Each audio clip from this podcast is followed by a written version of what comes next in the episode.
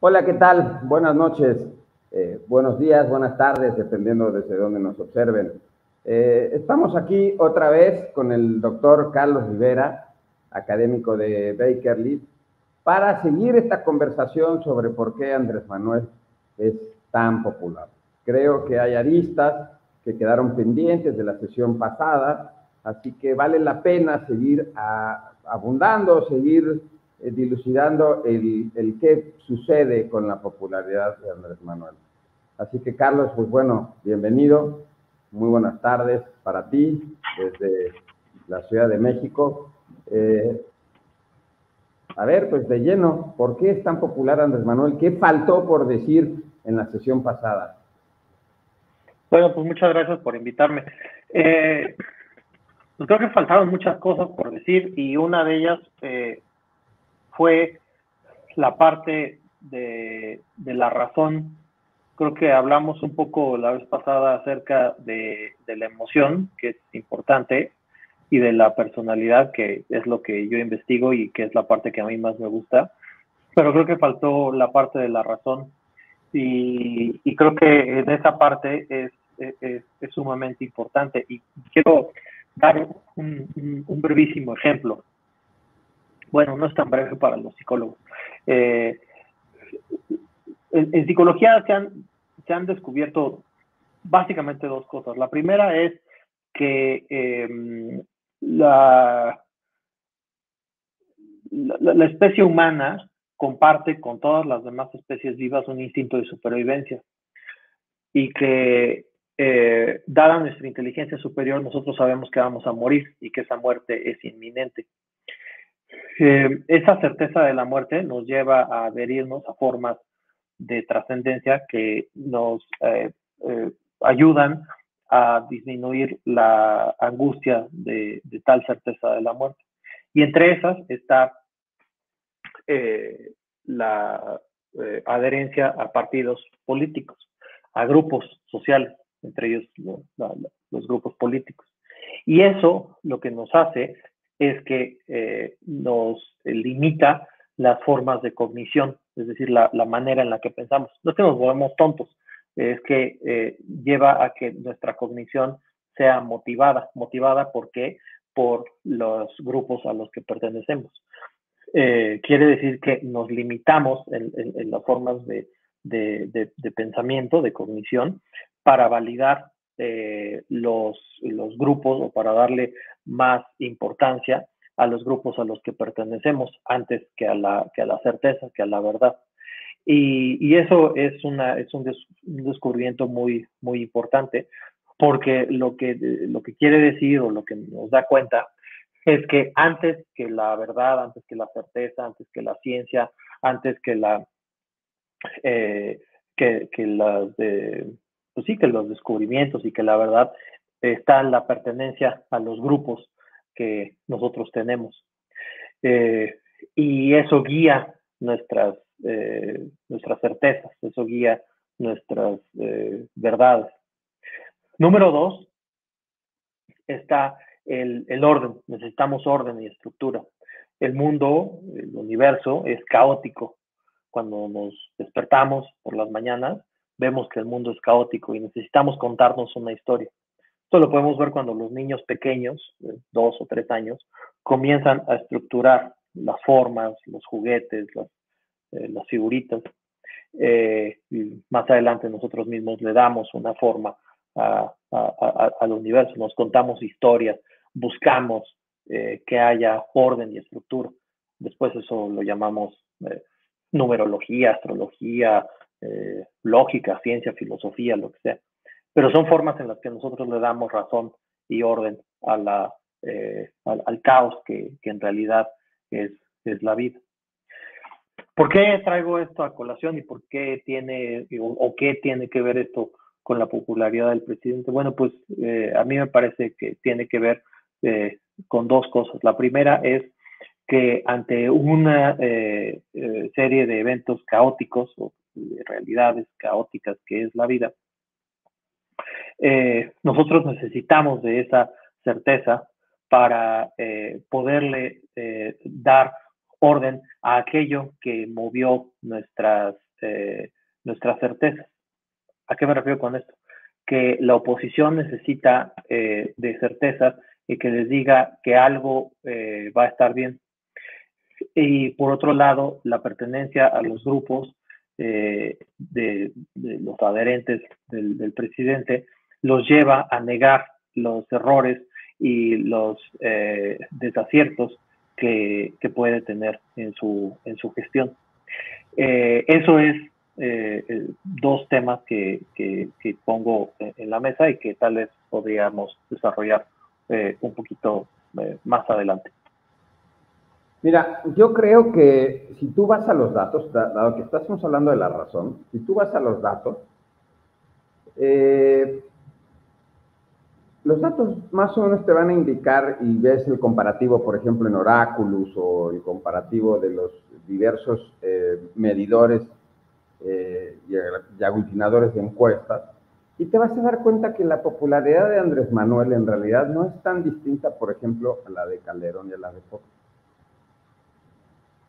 A lo largo del tiempo, o sea, muy probablemente cuando empezó, sí tenía un mayor índice de popularidad o si tenía, eh, y que ahora que ha pasado, eh, o que estamos entrando al cuarto año de gobierno, que ha pasado ya la mitad de su, de, su sexenio, los números están, digamos, un poquito a la alza, pero no es algo, digamos, extraordinario con respecto a lo que fue Fox o a lo que fue Calderón. Por otro lado, el, segundo dato tendría que ver eh, con cómo percibe el mexicano la situación en general, o sea, en su contexto.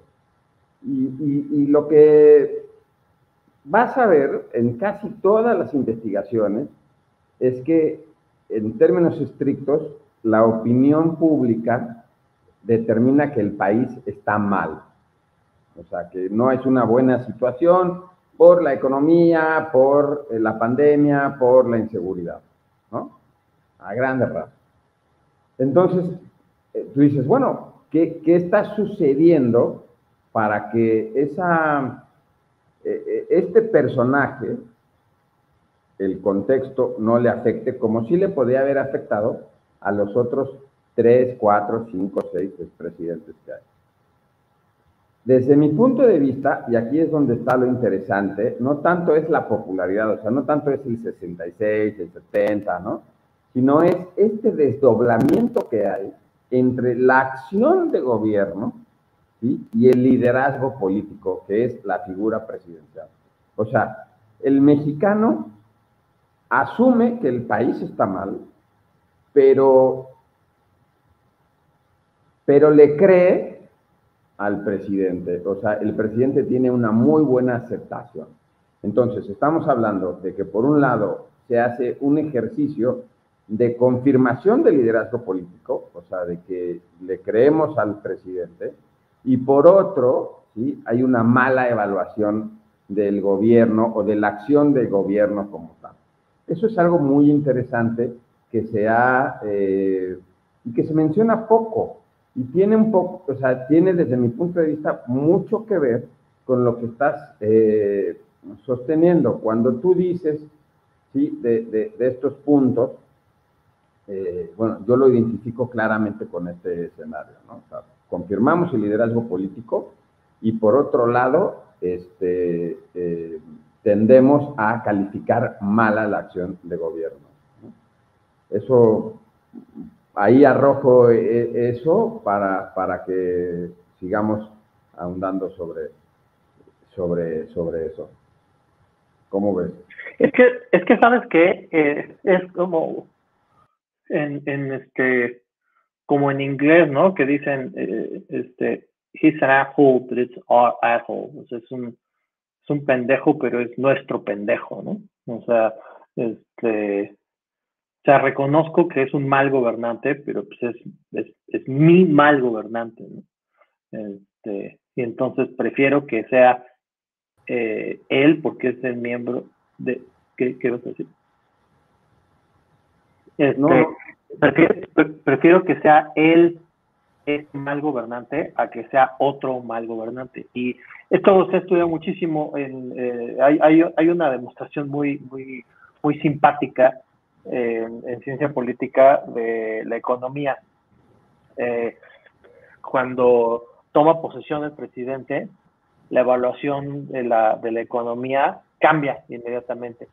O sea, tú le preguntas a un republicano, a un demócrata en Estados Unidos o aquí en México, un priista, panista, perredista, morenista, lo que sea, este, ¿cómo, evalúa, ¿cómo evalúa usted la, eh, el desempeño de la economía? Y dependiendo de cómo, de, quién esté en, eh, en el poder, va a ser la evaluación que haga de la, de la economía. Entonces, si tú el primero de, de, septiembre, que es el cambio aquí en, México, ¿no? le preguntas, el, perdón, el 30 de octubre le preguntas a alguien cómo está la economía, pésima, terrible, una cosa horrible, y si le preguntas el 2 de septiembre, una cosa maravillosa, este, viento en popa, ¿no? Este, no, no, es lo que digo al principio, no se trata de una evaluación racional, no, se, no, no hay una evaluación este, racional del Producto Interno Bruto y de la, inversión de capitales, es quién está en el, gobierno, porque hay una, identificación emocional eh, de, de, mi corazoncito, eh, psicológica, pues, eh, que me lleva a identificarme con, con, con, eh, el gobernante en, turno. Entonces, sí es cierto, no, no, está, tal vez esté un, uno o dos puntitos más arriba que puede ser incluso hasta error este, metodológico, ¿no? Si tú quieres, este, en las encuestas. No, o sea, sí aparece, o sea, lo interesante es que Sí, Pero, si tú ves los, las evaluaciones comparativas de los tres últimos presidentes, o cuatro en realidad de Fox, este, te vas a dar cuenta que en este preciso momento, o sea, por ser em, empezando el cuarto año de gobierno, sí está más arriba que Fox, que Calderón y que Peña Nieto. Pero, ¿Cinco puntos? O sea. Pues sí, entre cuatro o cinco puntos. Tú puedes achacarlo al margen de error, pero, o sea, con Peña Nieto, con Peña Nieto, o sea, a, Peña Nieto habría que dejarlo al lado, porque Peña Nieto empezó a caer bastante, bastante rápido, pero, por ejemplo, con Fox y Calderón, o sea, lo interesante es que sigue arriba, o sea, está más arriba que él, que, que ellos, pero no digamos, tampoco es una popularidad, este, eh, porque ya se creó todo un mito, ¿no? Con respecto a la popularidad del presidente, que el presidente prácticamente, alguien decía, puede salir a reforma eh, con una metralleta y hacer una barbaridad y no va a bajar su popularidad. Bueno, no, no es así, pero, o sea, los datos no reflejan eso lo que reflejan es, esta parte, lo que te decía. Eh, o sea, hay una confirmación de su liderazgo político versus este, su acción de gobierno. Ahora, cuando tú comparas la acción de gobierno con respecto a los otros presidentes, tampoco es que haya grandes diferencias. O sea, eh, ¿cómo veía el mexicano al país con Fox? de la misma manera que lo veía con Calderón, que lo veía con Peña Nieto y que lo veía con Andrés Manuel López Obrador. Los temas pueden variar, digamos, de uno a dos, o sea, la crisis económica o la inseguridad. Ahora se le agrega la pandemia, ¿no? Digamos, esa es la variable eh, diferenciadora entre Andrés Manuel y los demás. Pero en estricto sentido, la acción de gobierno sigue siendo calificada a la mala, lo cual nos debería llevar a una reflexión sobre el desempeño o la evaluación de los partidos y de la clase gobernante en general. ¿Por qué nunca se evalúa bien? ¿O cuándo fue, yo no recuerdo, cuándo fue la última vez que el mexicano evaluó bien a su gobierno?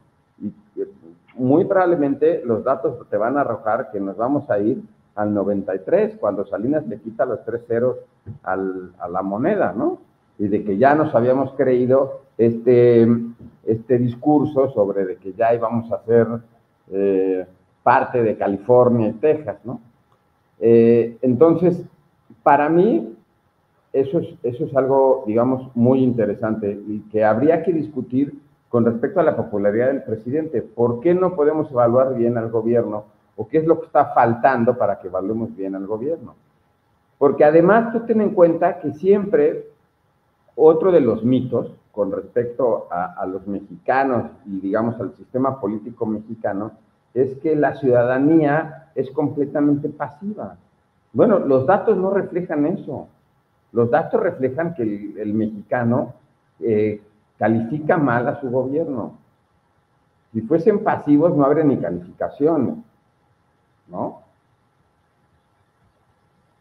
Bueno, eso, eso yo había oído eh, que eh, una, una, una defensa un poco velada del, eh, del neoliberalismo lo que dice es, bueno, en realidad no es una defensa del, neoliberalismo, en realidad es este eh, post-materialistic values, ¿no? Lo que dice es que a mayores ingresos, mayor demanda de acción. Y entonces, que puede ser que, que el gobierno esté haciendo más cosas. Es decir, si, tú, si, si pudiésemos comparar la acción del gobierno hoy con la acción del gobierno en 1982, eh, probablemente hoy el gobierno hace muchas más cosas, o menos, quién sabe, no se sabe, ¿no?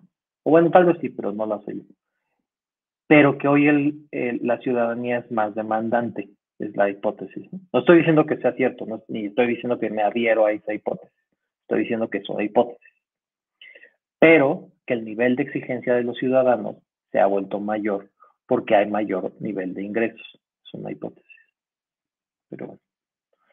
Ahora, eh, lo que tú dices con respecto de el nivel de exigencia. El otro día oía en el, la reunión esta que tuvieron los encuestadores eh, en Twitter, Alejandro Moreno, y él decía que ya que desagregabas por, eh, por temas eh, y por regiones, en realidad la popularidad del presidente no era tan elevada, que lo que pasa es que estábamos muy acostumbrados a concentrarla o a verla como de trancazo, ¿no? Así como solamente el numerote 60 y, ¿qué?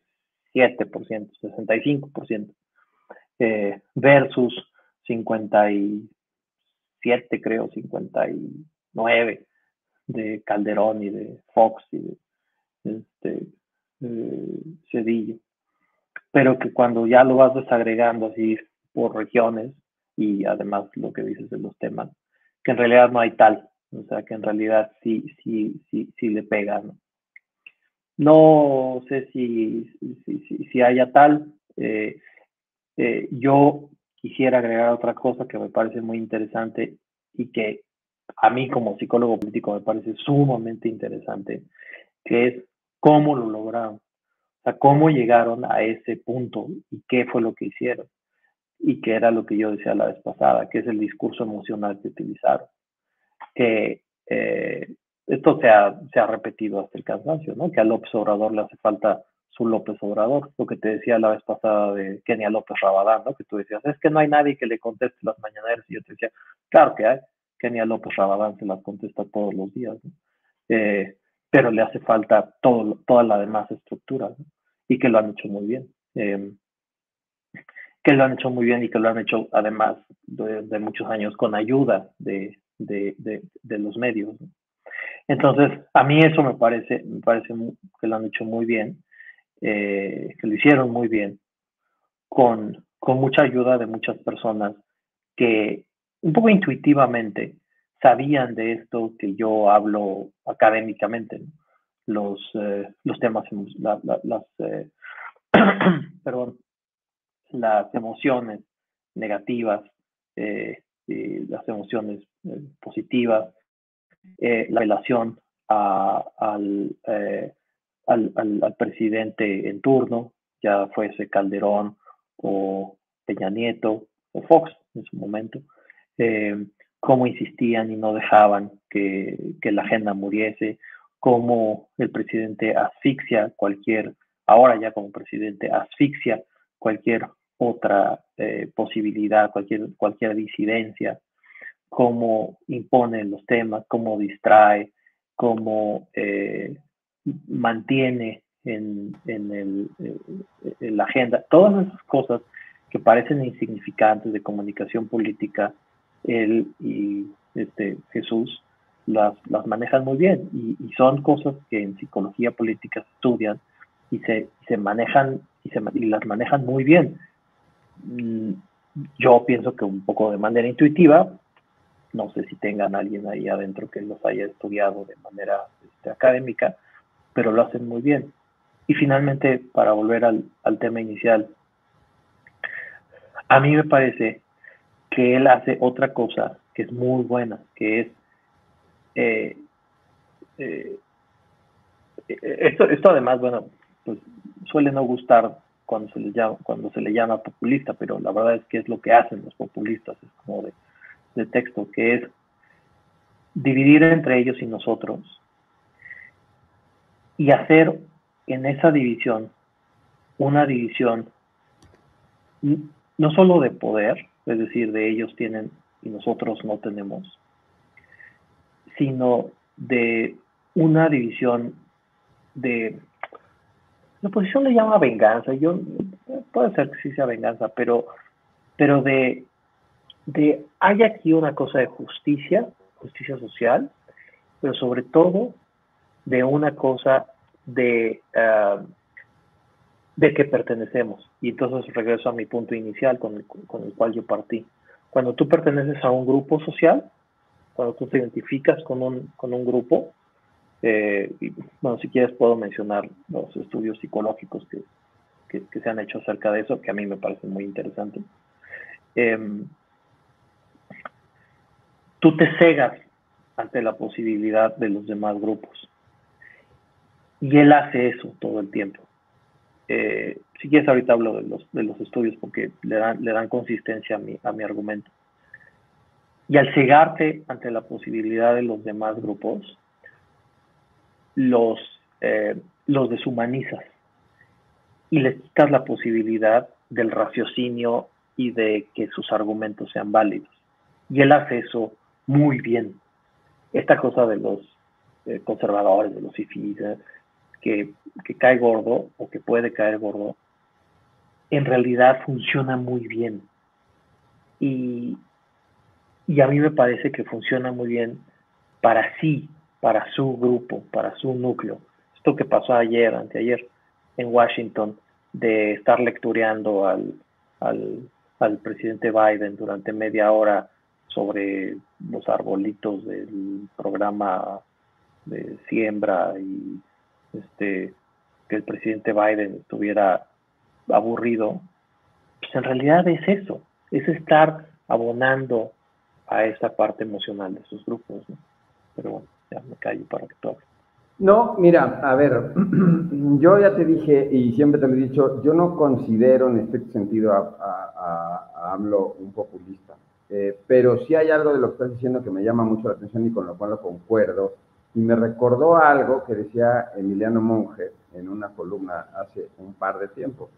Y a ver, eh, eso es algo muy interesante porque creo que eso nos llevaría a retomar este punto del desdoblamiento. Creo que Andrés Manuel fue un candidato que acertaba con las palabras. Te estoy hablando de la campaña de 2008, cuando denunciaba, cuando eh, no decía eh, voy a esconder la cartera o cuando eh, decía abrazos, no balazos, pero que justamente ese candidato que acertaba con las palabras ha resultado un presidente que falla con las palabras. Y es ahí donde embono esto que tú estás diciendo del discurso de ellos y nosotros, que sí tiene una, digamos, eh, vertiente populista, pero por ejemplo, también es algo que hacía Aznar, ¿no? O también es algo que hacía Thatcher, eh, y que no entran de esta característica de los líderes populistas. Eh, entonces, ¿qué es lo que sucede en este desdoblamiento? Que las palabras eh, que nacieron de una carencia ya hoy no tienen sentido. O sea, todo aquello que se denunció en la campaña, todo aquello que se sostenía en una circunstancia, cuando es decir, cuando eres líder opositor y ahora que eres gobierno, te han obligado una serie de circunstancias, digamos, a hacer malabares, a hacer este, justificaciones que incluso al propio núcleo o a la propia, ¿cómo le llamas tú? Al, propio nicho, este, le, serían muy, muy extrañas, ¿no? Eh, ¿Qué te quiero decir con esto? No sé, eh, piensa, por ejemplo, en todo lo que tiene que ver con la defensa del fiscal. Eso un AMLO cuando era candidato, pues ya lo hubiese denunciado, el contuberio que hay entre el fiscal, el presidente, etcétera, ¿no?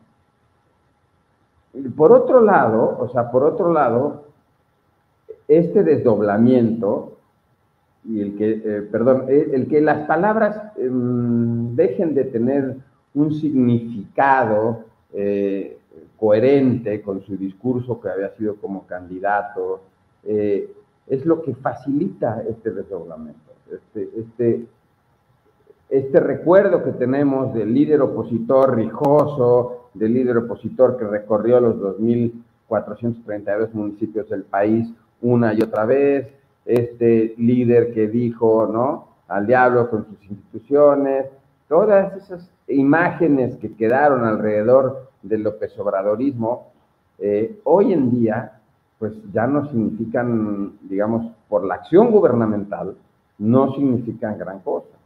Y es más, han obligado a que el propio López Obradorismo vaya revisando su propio discurso y su propia narrativa de cómo interpretar eh, la realidad del país. Entonces, eso es, a mí me parece que es un punto muy importante a la hora de explicar, eh, eh, de explicar el, digamos, la popularidad del presidente o uno de los fenómenos que podrían este, explicar la popularidad del presidente. Y bueno, ya que hablaste de, populismo, híjole, mira, eh, a mí me cuesta muchísimo, a mí me cuesta muchísimo categorizarlo como un líder populista. Evidentemente que tiene algunas cosas, algunas actitudes que pudiesen ser eh, dentro de la sintomatología política, ¿no? Definidas como populismo. Pero por sobre todas las cosas, tú no verías a Juan Domingo Perón tú no verías a Hugo Chávez, a Getulio Vargas, tú no verías incluso a Evo, aunque Evo tuvo, en este sentido, mucha gente decía que su manejo económico era bastante decente, pero nunca verías a este tipo de líderes con una ley eh, como la de austeridad republicana. Al contrario, el populismo eh, tiene por característica eh, la ampliación del gasto público. Y aquí, en ese sentido, la ley de austeridad republicana es bastante restrictiva y digamos que en muchos sentidos es, es el sueño húmedo de una persona como Salinas de Gortari. O sea, es eh, las restricciones que hay en el gobierno para contratar, e incluso para los propios trabajadores gubernamentales, gracias a la ley, desde mi punto de vista, esa ley haría que eh, pues AMLO no pueda ser definido como un populista o como un populista, digamos, eh, de cajón, ¿no? Podríamos entonces abrirle su propia este, eh, categoría. Yo sigo pensando que él en realidad, en estricto sentido, es un izquierdista light, y casi, casi te diría que en muchos, en muchos, en muchos aspectos él tiende al conservadurismo, por su discurso, cómo se ve, cómo, se, cómo piensa, eh, su postura, por ejemplo, ante, ante el aborto, su postura ante los derechos de las mujeres, ¿no? Eh, entonces, esto también es parte del mito del López Obradorismo, este gran líder radical, este mesías tropical del que nos hablan, en realidad cuando vas a los datos no es tanto, o sea, el manejo muy, muy, muy este, riguroso de las finanzas públicas, que lo han dicho N cantidad de instituciones, no casa. Tú no ves, por ejemplo, a los kirchneristas con un riguroso manejo de las finanzas públicas, como la tiene este señor Ramírez de la O.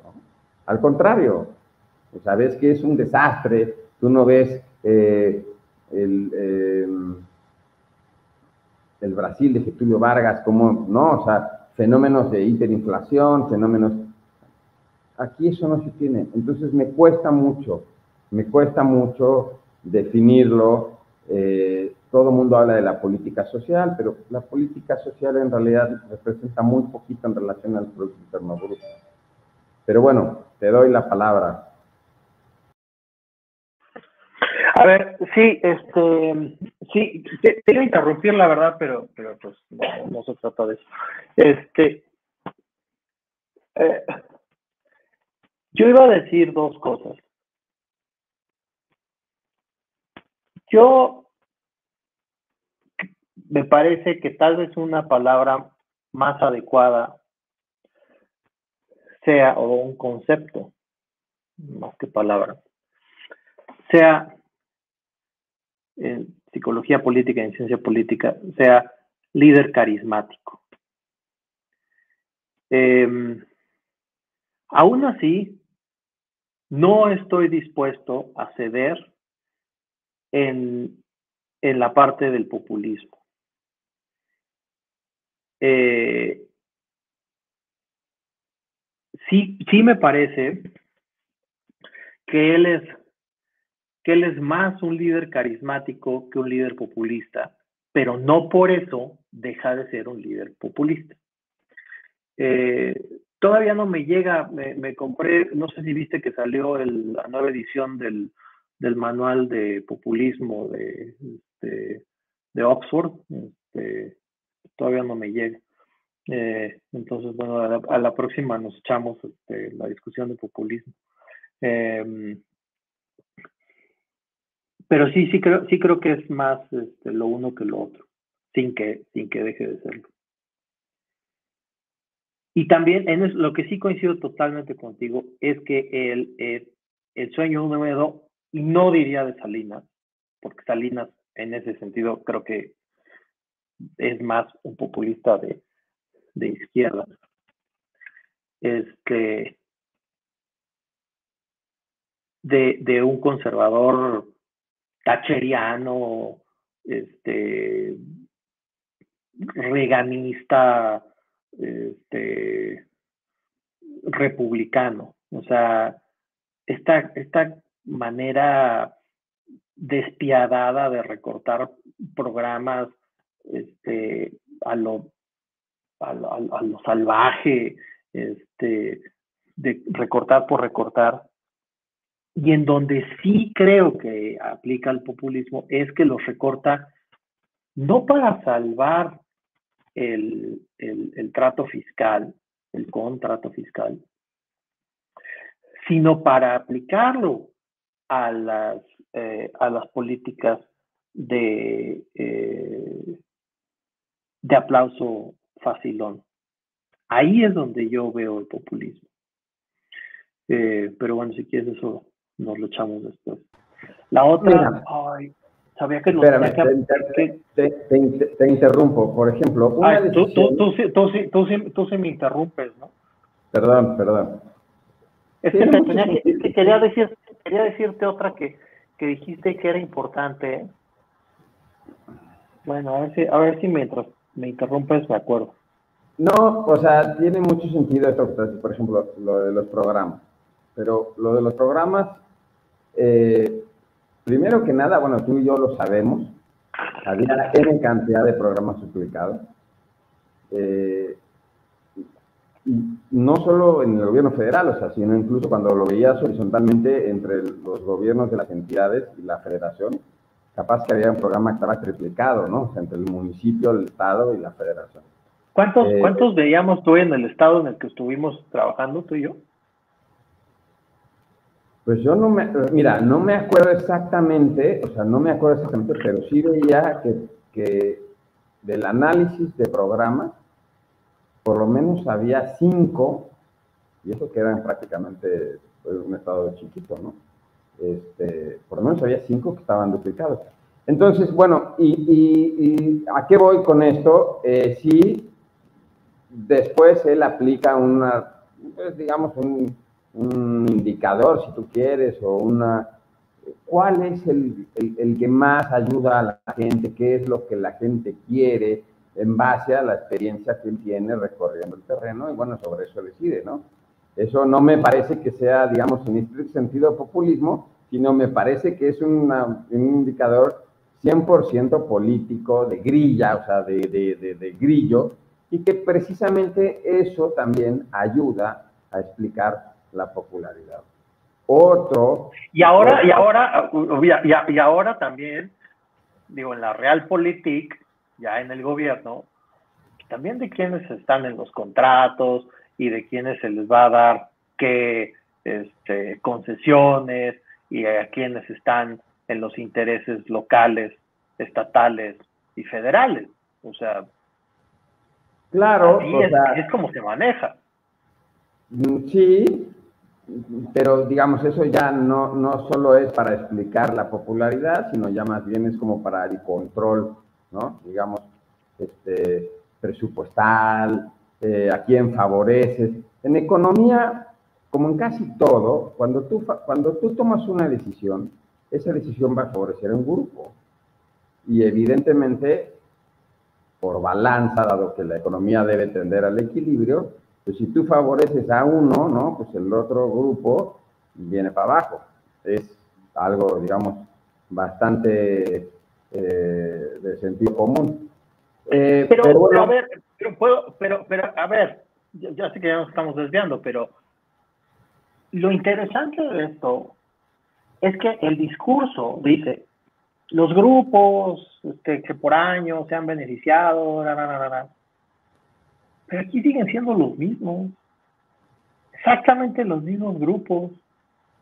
A ver, dame un nombre. No, no, te voy a dar nombres. Obviamente no te voy a dar nombres. Bueno, te los doy ahorita que terminemos la, la transmisión en vivo. No, podemos, pues, a ver, sí, es verdad, porque también hay un ejercicio que es, de, nueva cuenta, muy realista y muy político. Tú no puedes ir contra un hombre, ¿sí? Cuyo, cuya empresa te provee el Internet, cuya empresa te provee los servicios de teléfono, cuya empresa te provee los servicios de cobre, cuya empresa te provee. Cuando tú sumas todo lo que te bueno, entonces, bueno, entonces, ahí está, ahí, ahí, está.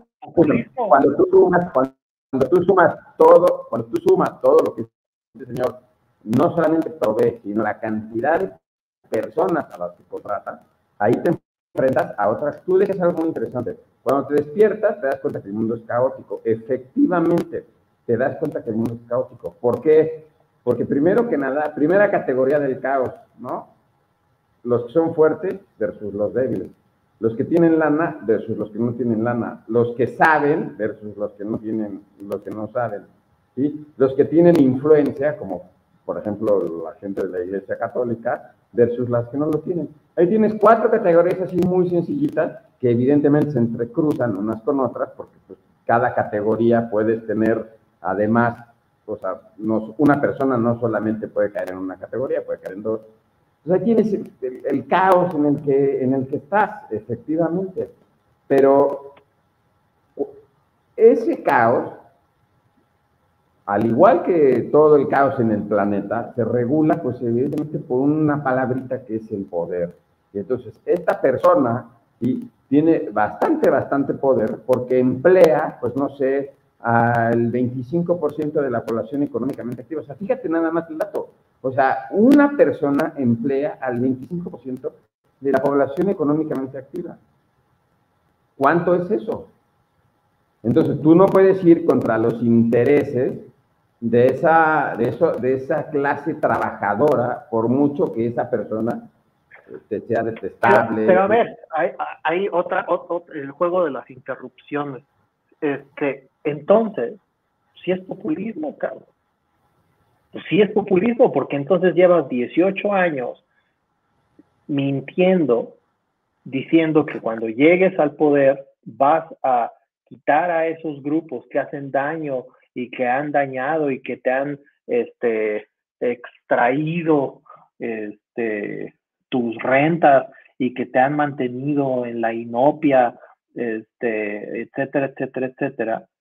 Y cuando llegas al poder, en base a ese discurso, en base a esa eh, emoción que te causa eh, la, la, prometida este, justicia, no lo haces. Y lo primero que haces es que te juntas con ellos, los nombras tu coordinador, haces tu jefe de oficina y, y, negocias con ellos y te sientas a desayunar con ellos, porque si no el 25% de todo lo que acabas de decir, porque si no todo lo que tú acabas de decir.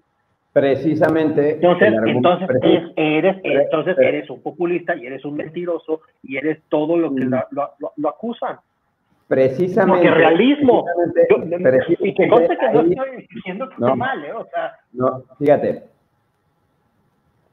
Sin querer, me acabas de dar la razón a lo que dije de Emiliano Monge. Él como candidato, ¿sí? Las palabras tenían un peso. Y él como presidente, las palabras tienen ya una carencia. Ah, ya me acordé lo que te quería decir hace rato ya me perdón, pero es que me acabo de acordar en este instante. Que cuando dices lo de las palabras, es que ahorita que dijiste lo de las palabras me acordé. Dices, eh, dijiste hace rato, que entonces han estado eh, eh, el discurso López Obradorista y los han estado tratando de defender, no sé qué. Y yo lo que, lo que pensé cuando lo dijiste fue, no han estado tratando de, interpretar, fue la palabra que dijiste. Eh, han estado tratando de interpretar y dije y pensé, pues no han estado tratando de interpretar, pues han estado tratando de defender lo indefendible y la caricatura, digo, la verdad es que a veces, a veces las caricaturas son muy buenas, ¿no? Es lo que pasa en Twitter, ¿no? Estas caricaturas de las maromas, no sé si las has visto, de los maromeros este, en Twitter, son muy buenas, ¿no? De, de, Pepe Merino y de los caricaturistas de la jornada y de Andrés Layuz y de todos estos que algunos de ellos que son amigos nuestros este, pero pero fíjate son muy buenos no pero fíjate o sea aquí estamos entrando en un terreno entonces que es algo muy interesante y que aplica para el estudio de cualquier campaña política. Y eso es finalmente lo interesante. Más allá de si tú en lo personal crees que él mintió, de si tú en lo personal crees que él es deleznable, de si tú en lo personal crees... Aquí lo interesante para observar yo como politólogo y tú como psicólogo es lo siguiente, es el desequilibrio que hay, ¿sí? o lo difícil que es desprenderse de un traje, es decir, de candidato, ¿sí? a ponerse el traje de eh, presidente eh, gobernante.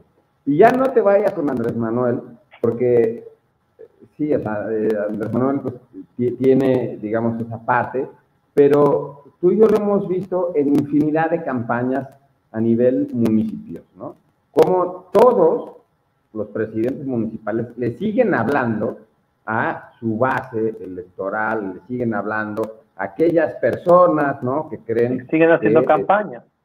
Exacto. Entonces, una de las, una de las cuestiones interesantes, y, al observar la popularidad del presidente, es esta, este desdoblamiento del cual hablábamos en un principio, y eh, que se expresa eh, con esta falta de significado de las palabras, nos lleva a observar que la política mexicana como sistema, o el sistema político mexicano, si lo quieres decir propiamente, tiene una gran eh, carencia y es, es que le falta, una vez que tú te sentaste ya en la silla, ¿sí? Estás en la silla, ya no le debes hablar nada más a los tuyos. Evidentemente que tienes que correr con tu programa, pues para eso te eligieron, evidentemente tienes que ser congruente con aquello que dijiste en la campaña, pero también tienes que ser incluyente.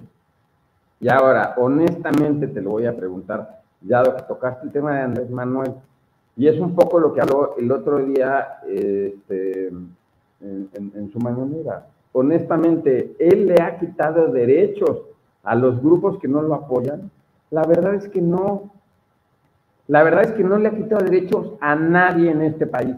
Entonces, toda esta gente que lo odia, que lo detesta, es por una cuestión evidentemente emocional, porque el señor es de Tabasco, porque se come la sed, porque no habla inglés, porque entonces ya estamos alimentando al mexicanito clasista que se cree que viene de Pedro de Alvarado, ¿sí? Y entonces que como doña Isabel no vaya a venir a juzgar, ¿cómo es posible que fuéramos a sentar a este señor en la casa oval, tú mismo lo dijiste, en la sala oval, perdón, y le echaron un chorro al presidente de los Estados Unidos? Bueno, eso evidentemente es, ya no forma parte de las cuestiones este, racionales. Pero puedo decir una cosa.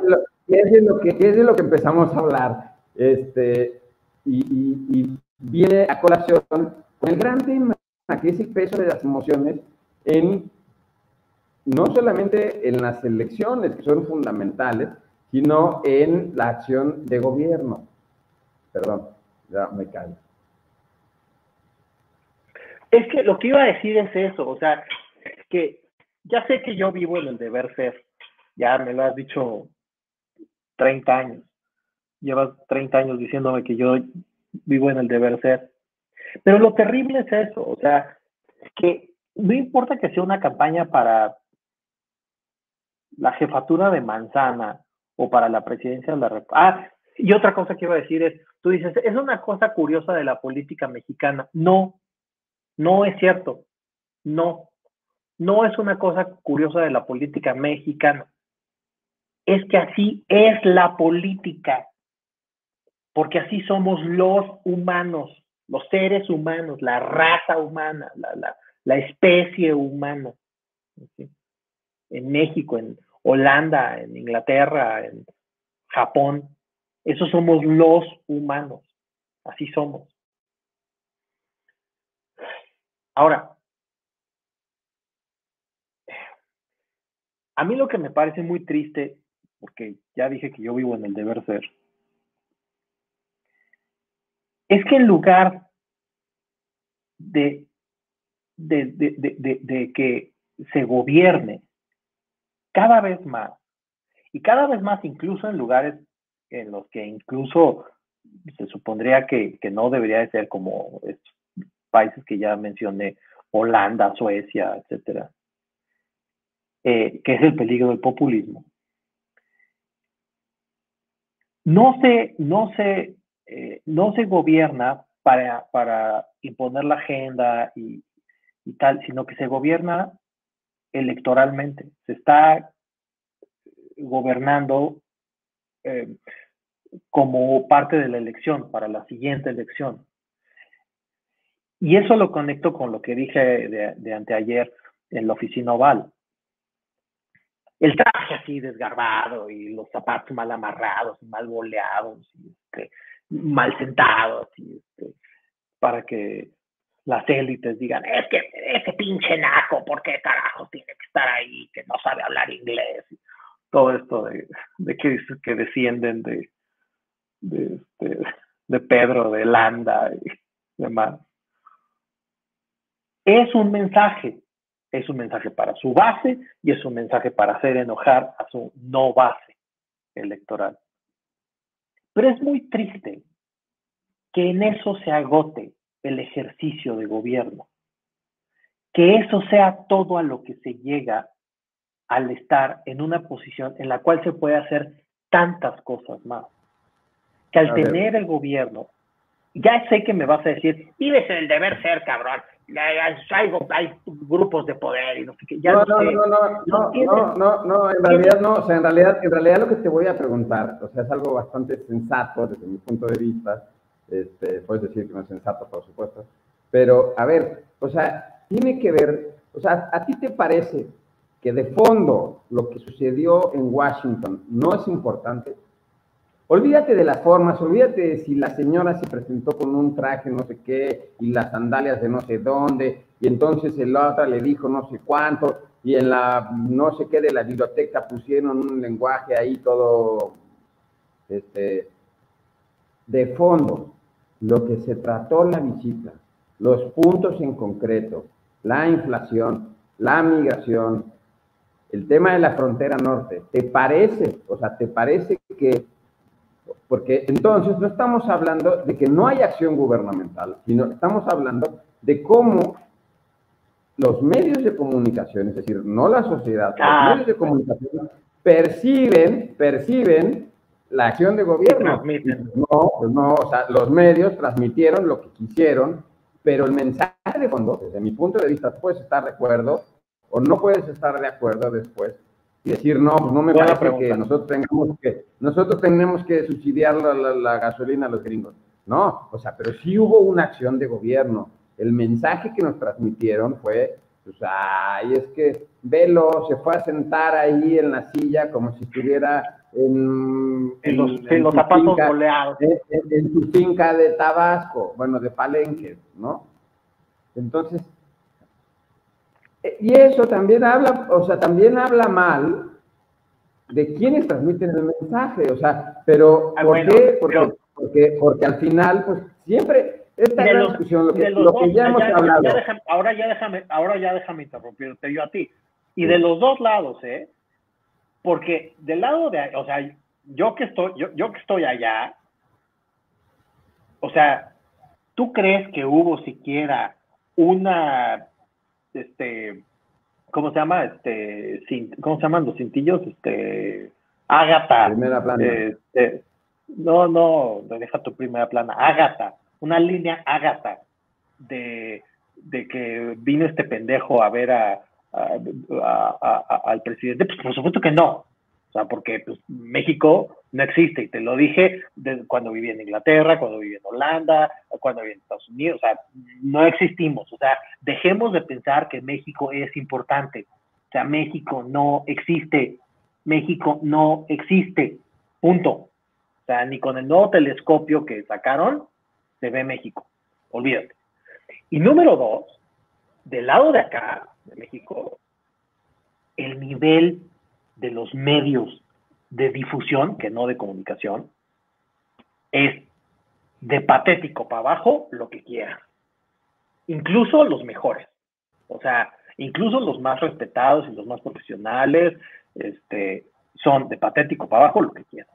Entonces, sí es cierto lo que estás diciendo tú, que lo que nos presentan es una basura y tal. Ahora, para responder a tu pregunta, me parece que lo que se trató en la me parece que lo que se trató en la reunión es este fue fue eh, fue relevante. Mira respuesta a tu pregunta bueno como tantas cosas en esta vida la respuesta a tu pregunta es eh, no pero este o sí pero este no me parece que no que no que no lo fue. Me parece que fue una para decirlo en términos de música clásica, una variación sobre un mismo tema. Este, y que, y que, y que ya está. los permisos para los migrantes. O sea, te enseño, te enseño el permiso para migrantes laborales. Yo mismo tengo un permiso para migrantes laboral, o sea, lo, hay que ampliarlos de, este, creo que ahorita hay 350 mil a, se quieren ampliar a 500 mil, pues está bien. O sea, este, eso es lo único relevante que hay y esa agenda lleva 15 años empujándose, si no es que más, desde Castañeda con, con Fox, y, no se ha logrado. Eh, el proceso que yo estoy haciendo de, de, ahora volverme ciudadano gringo y la, green card y todo eso, es eso. O sea, eso es lo único relevante. Y no se logró eh, anteayer, no se logró el sexenio pasado, no se logró el sexenio antepasado y no se logró con Fox. Entonces, respuesta a tu pregunta, no. Coma, pero el mensaje es para sus audiencias. Entonces, mi punto es, eh, cuán pobre es la acción del gobierno que nos tenemos que conformar con del lado de los apoyadores del presidente, fue a lecturear durante media hora, bla, bla, bla, y del lado de los este, no apoyadores del, presidente, no mames, ni siquiera pudo amarrarse los pinches zapatos ese indio asqueroso, bla, bla, bla, bla, bla. Cuando que lo que importa es que me amplíen mi, mi, permiso laboral. Por eso, por eso, por eso, te digo, entonces, en realidad, eh, y creo que estás perdiendo de vista un factor. Yo no creo que le fuese a hablar a los morenistas, o sea, la verdad. Yo creo que lo dijo muy bien a quién le iba a hablar en el momento en el que llegó. Dijo, yo le voy a hablar a los migrantes mexicanos. Y no se te olvide, o sea, no se te olvide que dentro de poquito, o sea, son concurrentes las elecciones en México y las elecciones en Estados Unidos para relevar al presidente. No, güey, a ver, si le va a hablar a los migrantes mexicanos, o sea, gente como yo. No a gente, como tú. No, no a gente como tú, perdón, pero no a gente. No, o sea, no le fue a hablar a gente como tú, Carlos, no manches. O sea, también hay que ser honestos intelectualmente. Él le fue a hablar, pues, a a los migrantes que están ilegales, les voy a hablar al, migrante que está sufriendo la persecución de la policía tejana. Tú no estás sufriendo, tú no estás sufriendo la, persecución de la policía tejana, porque cuando te cae la policía tejana, dices, yo trabajo en la universidad tal, yo trabajo en Baker y yo formo parte entonces de este grupito WASP que engrandece al país. No formas parte, no formas parte de estos, de estos, ¿cómo le llaman? Este, de los frijoleros, o sea, perdón, o sea, discúlpame. No, pues la, anécdota esa que te conté del, de, la del Uber, de por qué tienes acento británico y tienes doctorado y no trabajas en una cocina, ¿no? Por eso. ¿O por qué no estás allá vendiendo drogas? o por qué no estás vendiendo. O sea, lo que me digo, porque eres alto, tienes acento británico y no trabajas en una cocina, ¿no? Entonces, el punto es ese, o sea, el punto es, y además hay, hay, una, hay una cuestión, creo que, es concurrente, o sea, también em, al Partido Demócrata le interesa eh,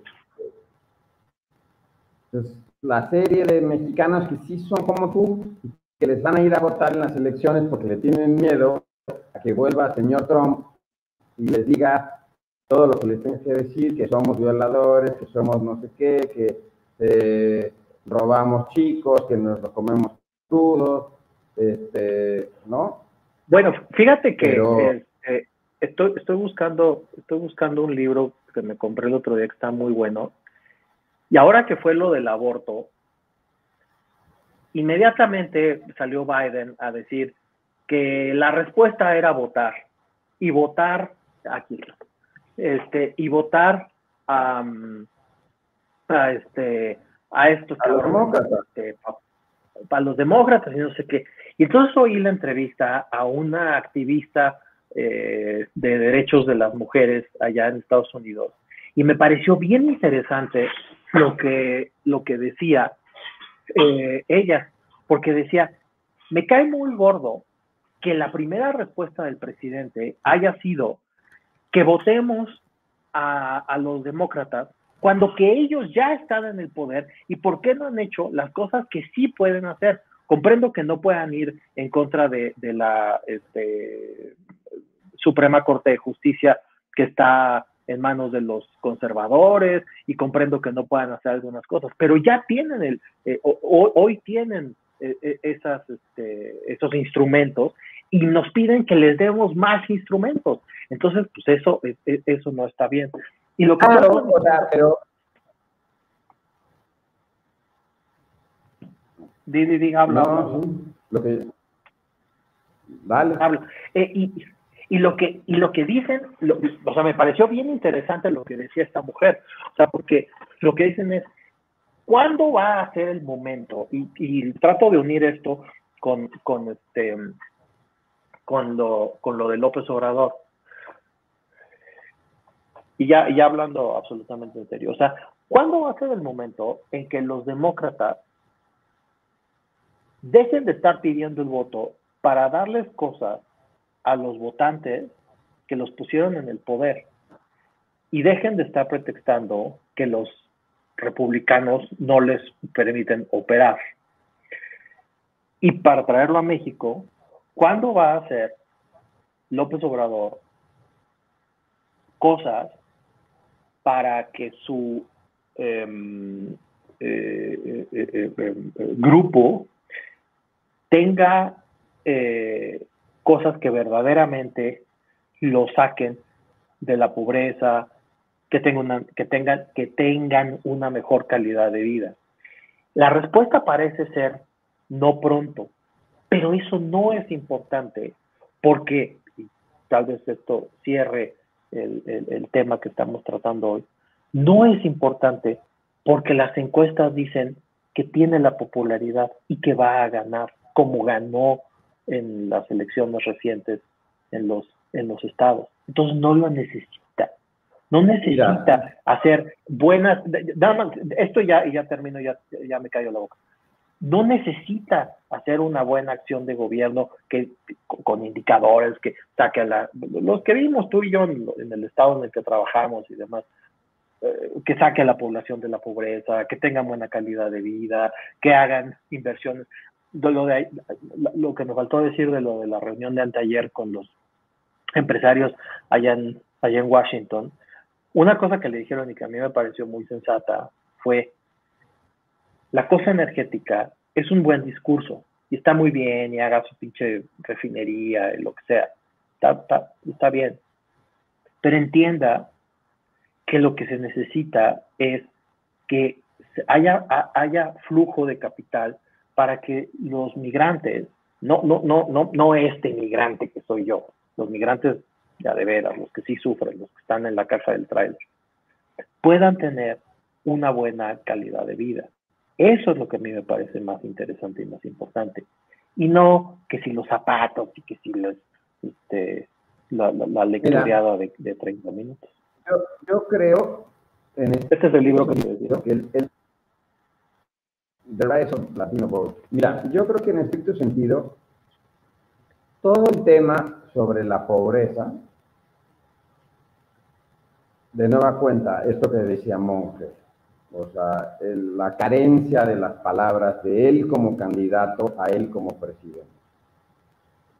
Pero si amplías un poquito más la mirada y sales del López Obrador y del odio visceral que cierta parte de la población tiene, te vas a dar cuenta que en realidad la pobreza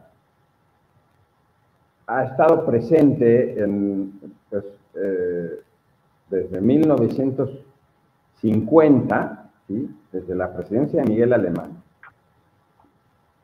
y ha sido utilizada para legitimar el poder político. Históricamente, históricamente ha sido así, por lo menos en este país. No sé en el caso de los Estados Unidos. Pero en México, la pobreza, o sea, y se ha fomentado. A mí me contaron una esta fabulosa una vez trabajando en una sierra ya perdido, de que, o sea, yo preguntaba, pues, ¿cómo? O sea, vean las cuestiones están, ¿por qué siguen votando por esta bola de compadre? Y entonces una persona eh, me decía que en, en, la jornada electoral Fíjate el nivel, o sea, yo, yo me reía porque decía, esto que me estás contando es, es, un cuento chino, ¿no? Y después me asusté, dije, pues como no sea cuento chino, menudo nivel. Este, de que decían que iba a haber un partido entre México y Guatemala. Entonces que tenían ellos que hacer la, la porra, o sea, la porra, y tachar quién querían que ganara, México o Guatemala. Entonces, el logo del PAN, ¿no? En las elecciones, pues, tenía los colores de la bandera guatemalteca y el logo del PRI pues, tenía los colores de la bandera mexicana. Yo me reí y dije, no puede ser posible, no puede ser posible que la gente en las comunidades se crea ese choro.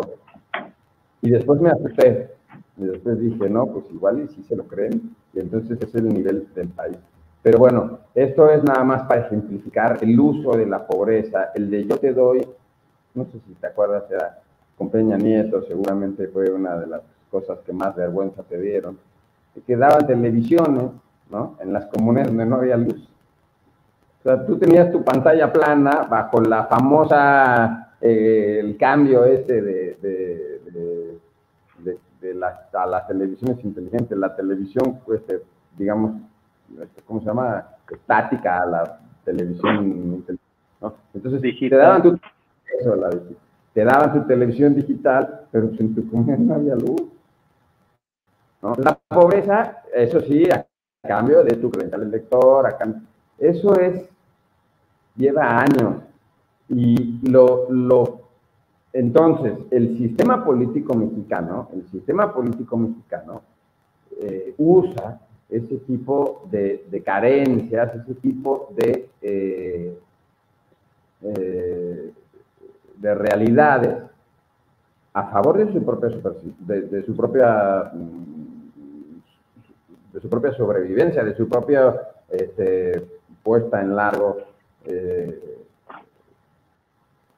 a, lo largo del tiempo. En ese sentido, lo que estamos viendo hoy, pues no es nada nuevo. O sea, lo hicieron los peritos, lo hicieron los panitas, y, por supuesto, con una, con una, con una, yo sí pondría con un acento aquí, que es distinto, pero sigue siendo una palabrita.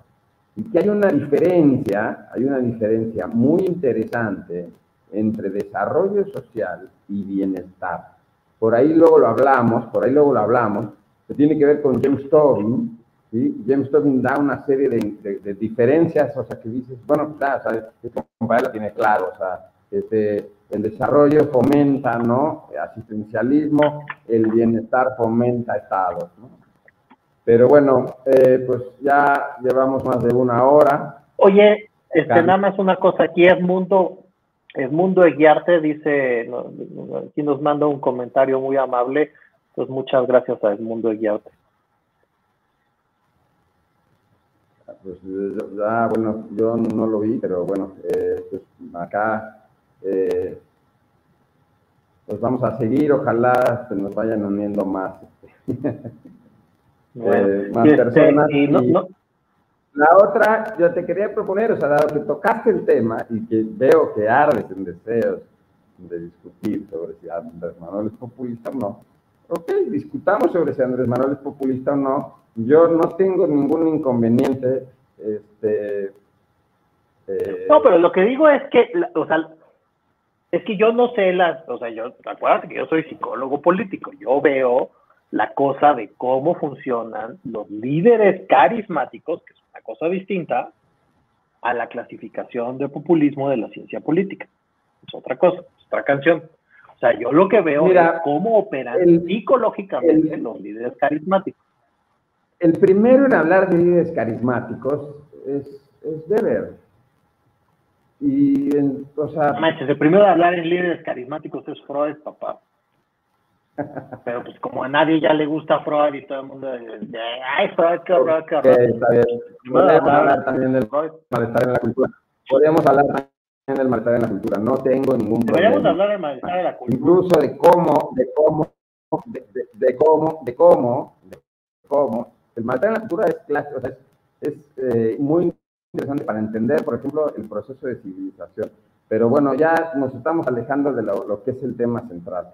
Entonces, dado que quieres hablar de populismo, está bien, hablemos de populismo. No tengo, pero lo que te decía es, Weber identifica ¿sí?